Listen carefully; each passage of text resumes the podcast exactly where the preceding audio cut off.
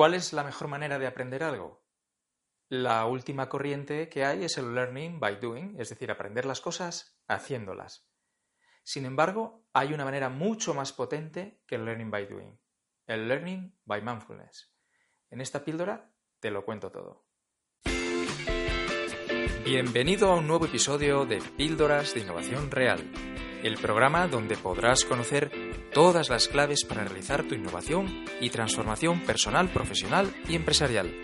Te traigo mis más de 25 años ayudando a empresas extraordinarias y a sus directivos para que tú también tengas la información que te permitirá tener un futuro mejor. Solo historias basadas en hechos reales, solo apto para héroes honestos. Yo soy Héctor Robles. Empezamos.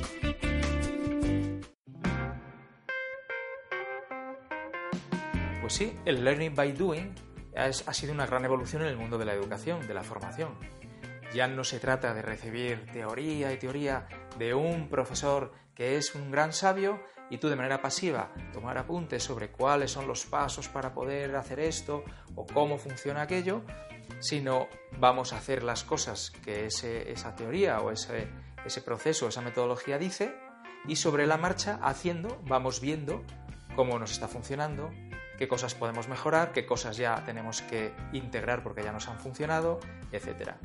Eso tiene que ver mucho además con el trabajo por proyectos, que es un trabajo que no sé dónde nació, pero yo desde luego en la carrera de diseño industrial, de ingeniero de diseño, ya se trabajaba mucho ¿no? por proyectos. Y es quizás una de las mejores maneras de aprender. Pero hay otra muchísimo más potente. Si recuerdas en alguna otra píldora he hablado de aprender a través del sentir. Pues aquí voy a un paso más allá y es a través de la toma de conciencia, que en inglés está mucho más de moda decir mindfulness porque eh, la toma de conciencia pues suena un poco a hierbas, a espiritualidad venida de la India. Bien, pero en realidad es lo mismo, es estar presente mientras estamos aprendiendo y tomar conciencia de las cosas que estamos haciendo.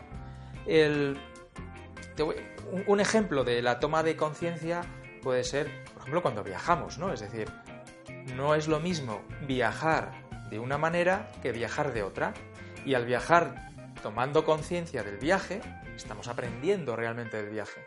Por eso a mí cuando hay mucha gente que me dice, bueno, yo es que viajo mucho y por eso aprendo mucho y digo, bueno, quieto, depende cómo viajes. Si viajas a un hotel todo incluido, donde no sales de su recinto y además no eres consciente de eso, pues no estás aprendiendo mucho, más que cómo funciona un hotel todo incluido. Si te mezclas con la población, si vas de otra manera como viajero y no como turista, y además, no solo ir así, sino que además vas siendo consciente de todas las cosas que ocurren a tu alrededor, eres consciente de que hay cosas que no estás viendo por ser precisamente un viajero y no un residente, hay cosas que estás viendo precisamente desde esa óptica como viajero y por lo tanto tienes que relativizar. Yo esto lo vivo, pero la gente de aquí no lo vive así. Si eres consciente de por qué comen lo que comen, si eres consciente de que un restaurante no te van a dar la comida que comen en tu sitio local, porque ya has sido consciente en tu localidad de que la comida que tú comes en tu casa es diferente a la que comes en un restaurante, podrás valorar y aprender mucho de esa cultura. Y no dirás, es que en Estados Unidos solo comen hamburguesas, porque comen más cosas, pero quizás hay cosas que no coman tanto en los restaurantes, por decir un ejemplo. Entonces, la toma de conciencia es realmente el poder para aprender. Es la herramienta clave para aprender. Mucho más que el hacer por hacer, que el learning by doing. Ejemplo que yo aplico en los talleres que realizamos. El learning by mindfulness. Bueno, pues nosotros decimos siempre, en todos nuestros talleres, a las personas que acuden, que van a tener un pie dentro de los ejercicios y otro pie fuera. Es decir, nosotros partimos del learning by doing, es decir, nuestros talleres son hacer, no son teóricos, son hacer, hacemos dinámicas, hacemos ejercicios, pero le añadimos el plus del mindfulness, es decir, queremos que tú estés con un pie dentro del ejercicio, es decir, que aprendas en qué consiste el ejercicio, apliques las reglas y las normas del ejercicio y empieces a hacerlo con tus compañeros o en solitario según el ejercicio. Pero a la vez que te puedas abstraer del ejercicio con un pie fuera para observarte a ti mismo haciendo el ejercicio.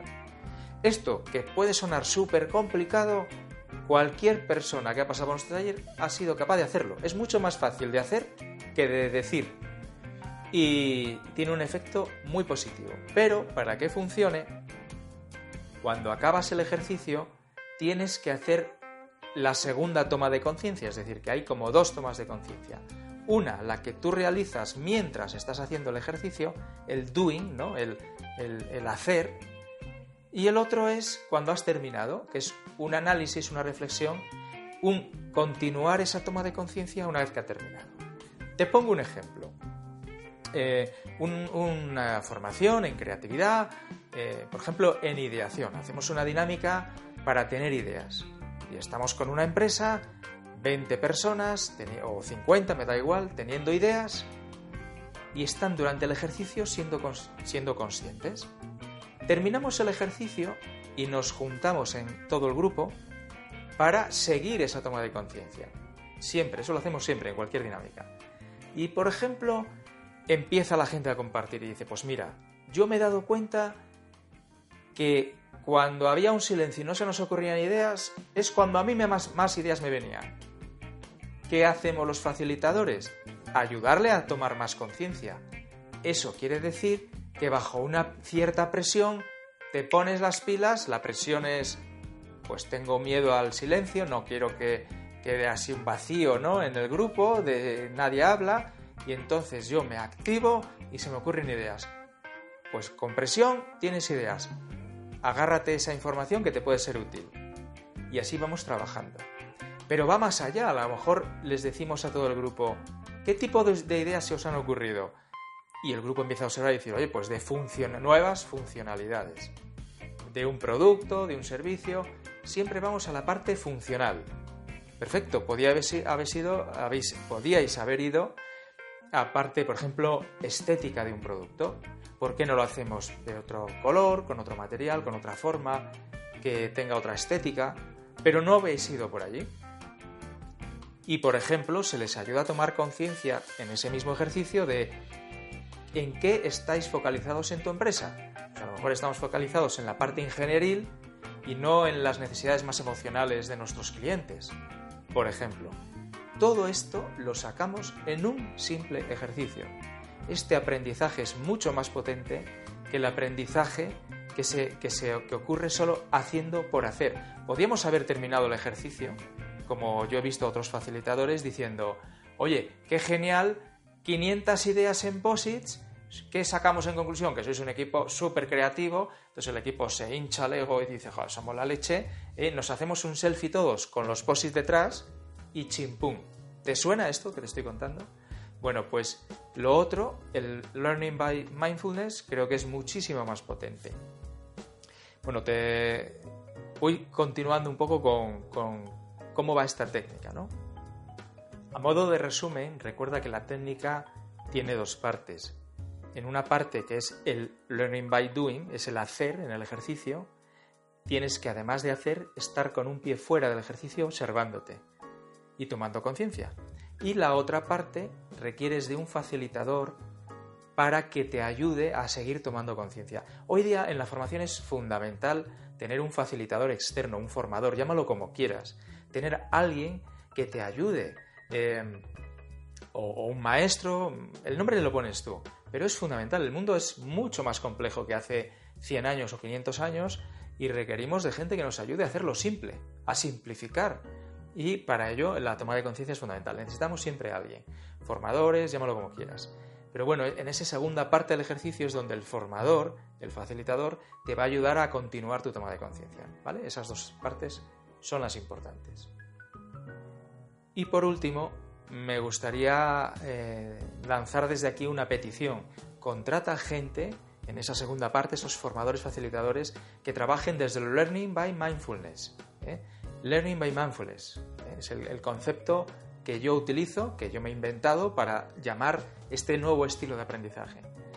Porque tu dinero y tu tiempo son muy valiosos y realmente con el Learning by Mindfulness ahorras muchas sesiones de trabajo, muchas horas de formación y por lo tanto tiempo y dinero.